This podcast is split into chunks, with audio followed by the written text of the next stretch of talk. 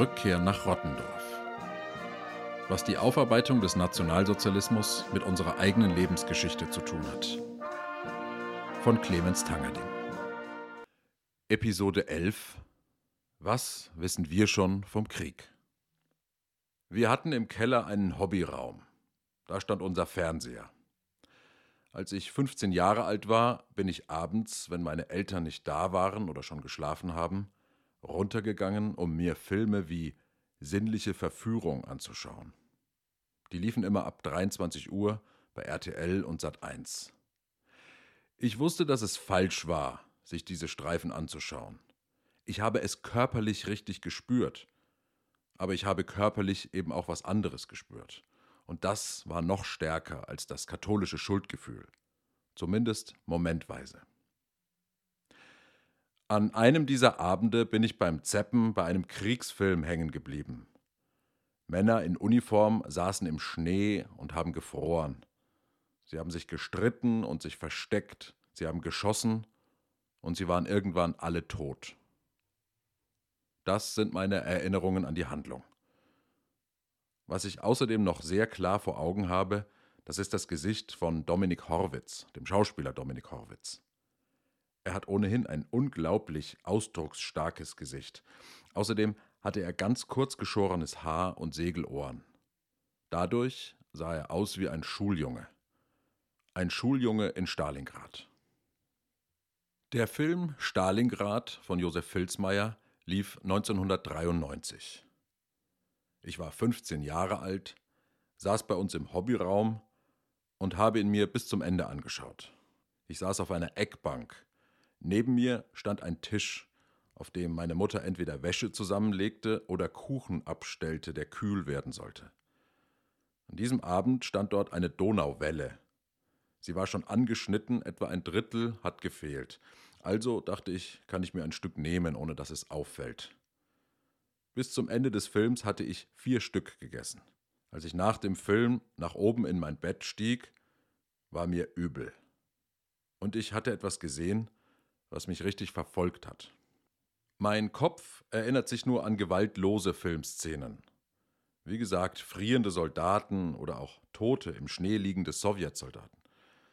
Aber mein Körper erinnert sich an ganz andere Eindrücke aus dem Film.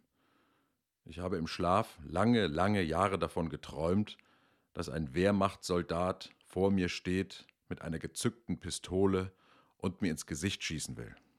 Stalingrad war der erste Film, in dem ich diese Szene gesehen habe. Ein Soldat steht vor einer Person, zieht seine Pistole, drückt ab, es knallt, die Person fällt tot auf den Boden. Vor dem Schuss flehen diejenigen, die erschossen werden sollen, den Mann mit der Waffe noch an. Diese Szene hat sich als eine ganz konkrete Angst vor dem Erschossenwerden in mir eingepflanzt. Das, glaube ich, lag daran, dass ich Stalingrad gesehen habe.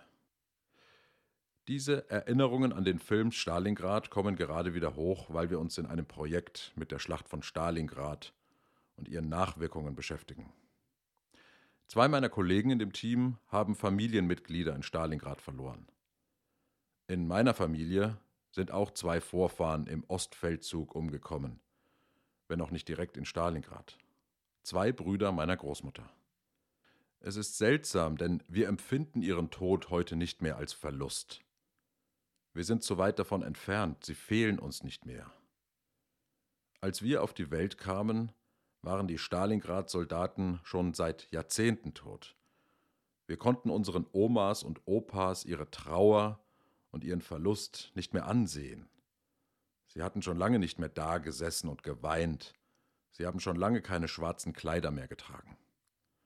Wir haben den Verlust ihrer Väter, ihrer Brüder, ihrer Männer nicht mehr gespürt. Für mich war der Kriegstod meiner Familienmitglieder zu einem Referatsthema zusammengeschrumpft. Fragt doch mal eure Großeltern, haben die Lehrer irgendwann gesagt. Fragt sie doch mal danach, was sie im Krieg erlebt haben. Dann kamen ein paar Geschichten. Heute sind die meisten Großmütter und Großväter gestorben Und ich höre oft den Satz, ich hätte mit meiner Oma darüber sprechen sollen. Manche von uns empfinden also ein Bedauern darüber, dass wir nicht mehr erfahren haben. Aber da geht es nicht mehr um die Verarbeitung eines Todes in der Familie.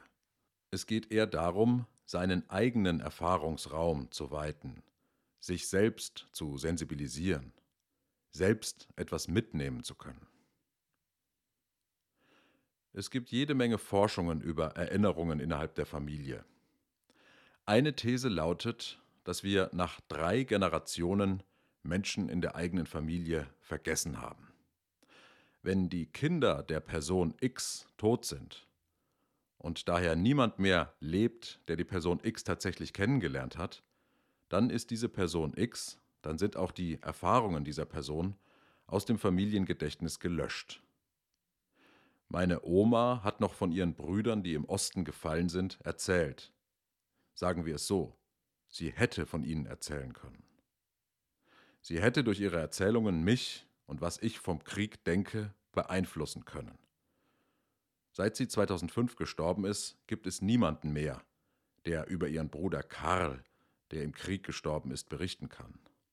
Karl Fischer hat keinen Einfluss mehr auf mich und meine Familie. Ich glaube, dass wir uns schon die Auswirkungen des natürlichen Todes eines Familienmitglieds nicht vorstellen können, wenn wir die Erfahrung nicht selbst gemacht haben. In meinem Umfeld sind in den vergangenen Jahren zwei kleine Babys gestorben und ein Vater, der drei erwachsene Kinder zurückgelassen hat. Das war für mich jedes Mal unglaublich schwer vorstellbar.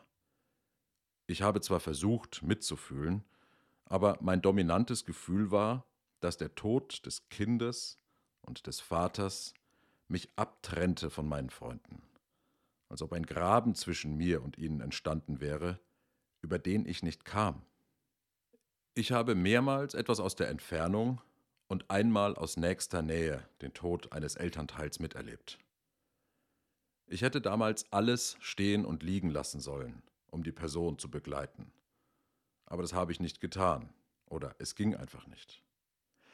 Wenn man jung ist, den Verlust eines Elternteils zu verarbeiten, dann ist das eine Vollzeitaufgabe für die Person, die zurückgeblieben ist und für die nächsten Angehörigen. Was mich damals überrascht hat, war, wie viel Wut zum Vorschein kam. Ich hatte naive Vorstellungen von Trauer. Ich habe mir Trauer vorgestellt als Traurigkeit. Aber der Verlust des Vaters hat eine unbändige Wut hervorgerufen eine Wut auf den eigenen Vater, der ja nichts dafür konnte, dass er sterben musste. Auch ein Gefühl größter Ungerechtigkeit ist mir damals begegnet. Noch heute sagen mir Freunde, die ein oder beide Elternteile verloren haben, wenn ich von Konflikten mit meinem Vater oder meiner Mutter erzähle, Clemens, sei froh, dass sie beide noch leben, vertrage dich mit ihnen, sei dankbar, hör auf, alles auszudiskutieren. Der Tod von Familienangehörigen ist, glaube ich, noch viel, viel schlimmer im Krieg. Es sind ja junge Leute, die da sterben. Die meisten zwischen 20 und 40. Väter oder Mütter mit kleinen Kindern, Brüdern und Schwestern, die gerade ihren Weg suchen. Kinder von Eltern, die selbst noch voll im Leben stehen. Ich kann es mir gar nicht vorstellen, wie es ist, wenn ein Familienmitglied in den Krieg zieht. Wie ist es, wenn die Frau und die Kinder den Vater verabschieden, in dem Wissen, dass er ab jetzt mit einer Waffe auf andere Menschen schießt und sich gleichzeitig immer davor schützen muss, selbst nicht erschossen zu werden? Ich weiß es nicht, aber was ich sagen kann, ist, dass der Tod von Familienmitgliedern das ist, was für viele am Ende vom Krieg übrig bleibt. Ich habe vor ein paar Jahren die Vietnam-Dokumentation von Ken Burns gesehen. Zehn Teile, insgesamt 18 Stunden. Unbedingte Empfehlung. In seiner Dokumentation sprechen viele Veteranen in die Kamera. Aber sie sprechen irgendwie anders als die Protagonisten in ZDF-Kriegsdokus. Es scheint, als wäre Ken Burns näher an sie herangekommen, als hätten sie ihn als Freund betrachtet, als Vertrauten. Da sitzen ältere und alte Männer, US-Amerikaner und Vietnamesen. Ganz unterschiedliche Charaktere. ein Amerikaner, der in der Friedensbewegung aktiv ist, ein sehr stiller und zurückhaltender Vietnamese. Manche machen anklagende Aussagen, manche sehr patriotische. Allen gemeinsam ist, dass der Krieg sie gezeichnet hat. Was sie gesehen haben, hat alles danach, ihr ganzes Leben bestimmt. Die Todesangst, mitzuerleben, dass Kameraden neben ihnen in Stücke gerissen wurden und sie nichts tun konnten, als weiter zu rennen und weiter zu schießen. Das Gefühl von Sinnlosigkeit, die Sehnsucht nach Zuhause und die Angst, die eigene Frau und die eigenen Kinder nicht mehr zu sehen. Diese wenigen Jahre in Vietnam haben ihr ganzes Leben bestimmt. Die Angst und die Wut, die Kriege in Menschen bis zu ihrem Lebensende einpflanzen, habe ich auch in Würzburg einmal erlebt. 2004 wurde bei uns 1300-jähriges Stadtjubiläum gefeiert. Das Highlight war eine Veranstaltung am Main. Es wurden Tribünen aufgebaut, die Zuschauer saßen der Festung gegenüber auf der anderen Mainseite der Main selbst war die Bühne. Es war Sommer. Es wurden verschiedene Szenen der Stadtgeschichte nachgestellt, mit viel Licht und verschiedenen Feuerwerken und Sounds, unter anderem einem Feuerwerk aus der Barockzeit, als Balthasar Neumann die Residenz gebaut hat. Dirk Nowitzki kam natürlich auch vor. Irgendwann wurde es still und man hörte Sirenen und Motorgeräusche von Flugzeugen, dann Explosionen. Die Veranstalter haben die Bombardierung von Würzburg am 16. März 1945 nachgestellt. Ich selbst fand das ziemlich beeindruckend, obwohl ich mich meinen Kommilitonen vom Geschichtsstudium gegenüber natürlich sehr kritisch geäußert habe. In den nächsten Tagen war genau das Thema Nummer eins in der Mainpost. Denn die Feuerwehr und die Polizei haben in diesen Minuten, als die Geräusche der Bombardierungen über Würzburg zogen, sehr viele Anrufe von alten Leuten bekommen. Sie saßen in ihren Wohnungen und haben sich unglaublich gefürchtet. Manche hatten Panikattacken und mussten betreut werden. Das war 59 Jahre nach der Bombardierung. Fast 60 Jahre Leben war nach dem 16. März 1945 über diese Menschen hinweggezogen, und doch haben ein paar Geräusche und ein paar Augenblicke gereicht, um die alten Würzburger wieder in Panik zu versetzen. Es gibt wohl etwas an den Kriegserfahrungen, das nie aufgearbeitet, nie abgelegt werden kann. Ich weiß nichts vom Krieg, aber ich habe mich für ein Projekt im vergangenen Jahr durch viele Facebook-Einträge von amerikanischen Veteranen der Kriege nach dem 11. September geklickt und gelesen. Familien von GIs, die in Afghanistan und im Irak stationiert waren. So viele Familien leiden unter den Einsätzen. So viele Familien haben mit Alkoholismus, Tablettenmissbrauch, mit Suiziden, mit schwersten Traumata zu kämpfen. All diese Bilder von kleinen Kindern am weißen Grabstein ihres Papas. Außerdem haben wir mit normalen Menschen aus diesen Ländern gesprochen, deren Leben vom Krieg für immer gezeichnet wurde. Ali al-Kaisi aus der Nähe von Bagdad, der in Abu Ghraib im Gefängnis gefoltert wurde. Er kann immer noch nicht wieder zu Hause leben, wahrscheinlich nie wieder. Eine Hand wurde zertrümmert, er hat Schlafprobleme. Und doch kämpft er wie ein Löwe für seine Landsleute. Ich habe mir einige Folgen von John Stewarts Podcast eingehört, dem ehemaligen Late-Night-Talker aus den USA, der sich sehr für die psychisch und physisch kranken Veteranen der Irak- und Afghanistan-Kriege einsetzt. In einer Sendung hat er einen sterbenden Veteranen interviewt, der sich im Irak schwerste Vergiftungen zugezogen hatte. Die Amerikaner mussten beim Verlassen des Landes alle Materialien, die dem Gegner in die Hände fallen konnten, verbrennen.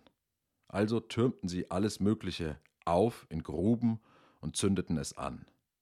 Mit Benzin. Diese sogenannten Burn Pits mussten von Soldaten beaufsichtigt werden. Sehr viele derjenigen, die daran beteiligt waren, sind danach schwer krank geworden und einige verstorben. All dieses unfassbare Leiden und vor allem die Unaufhörlichkeit des Leids, es hält an bis zum Ende, bis zum Ende des Lebens dieser Menschen, auch wenn sie alles tun, um es loszuwerden. Gerade ist wieder Krieg und wieder ist die militärische Lage in der Berichterstattung der zentrale Punkt. So war es in Afghanistan, so war es vor zehn Jahren in Libyen, vor 15 Jahren im Irak, so war es im Vietnamkrieg und im Koreakrieg. Während des Krieges dominiert das Kriegsgeschehen. Natürlich wird auch über Kriegsverbrechen berichtet. In der Ukraine ist es Butcher und Irpin, im Irak war es Haditha, im Vietnam war es Milai. Aber bis über die Folgen des Krieges, die eigentlichen Folgen des Krieges berichtet wird, werden wieder erst Jahrzehnte ins Land ziehen müssen. Bis uns die nicht zu widerrufenden Schäden in den Seelen der Soldaten bewusst werden, der russischen und der ukrainischen, der Soldatenfamilien und der ganz normalen Familien in der Ukraine. Bis wir den Blick vom Krieg auf die Folgen des Krieges lenken, wird es wieder lange dauern. Warum? Wir könnten jetzt schon etwas ändern. Wir könnten jetzt auf den Online-Seiten unserer Zeitung die Karten vom Kriegsverlauf kleiner machen und dafür schon jetzt über die vielen heftigen psychischen Folgen des Krieges in der Ukraine berichten. Wir könnten jetzt schon anfangen, andere Dinge als nur Waffen zu liefern, nämlich Therapeuten und Therapeutinnen, Seelsorger und Seelsorgerinnen. Wir könnten schon jetzt Patenschaften organisieren für junge Familien, bei denen der Vater oder die Mutter im Krieg gestorben sind. Und wir sollten jetzt, jetzt direkt anfangen, ein Bewusstsein bei uns allen dafür zu schaffen, welche ungeheuren Belastungen auf die Menschen zukommen. Und ja, wir müssen uns überlegen, wie wir den heftigen psychischen Störungen bei den Ukrainerinnen und Ukrainern, die hier nach Deutschland kommen, begegnen. Es gibt natürlich Auseinandersetzungen, selbstverständlich. Wir wissen das aus der Forschung. Vom Krieg traumatisierte Menschen sind keine einfachen Gäste. Wer einmal mit einem Therapeuten oder Pädagogen über die Behandlung von Kriegsopfern gesprochen hat, weiß das. Entfremdung innerhalb der Familie bis zur Spaltung, Sprachlosigkeit, Unfähigkeit, den Alltag zu bewältigen, bis hin zu häuslicher Gewalt, all das wird kommen. Wir müssen auch darauf achten, dass die wirklich schwierigen Fragen, die sich da stellen, nicht zwischen irgendwelchen parteipolitischen Fronten zerrieben werden.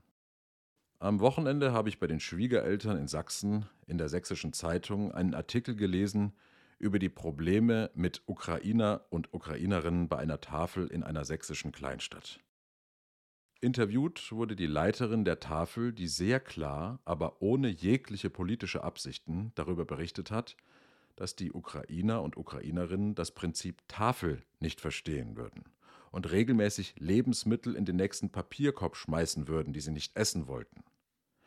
Einige Ukrainerinnen und Ukrainer hätten Probleme, sich in der Reihe anzustellen und würden laut werden, wenn ihnen irgendetwas nicht passen würde.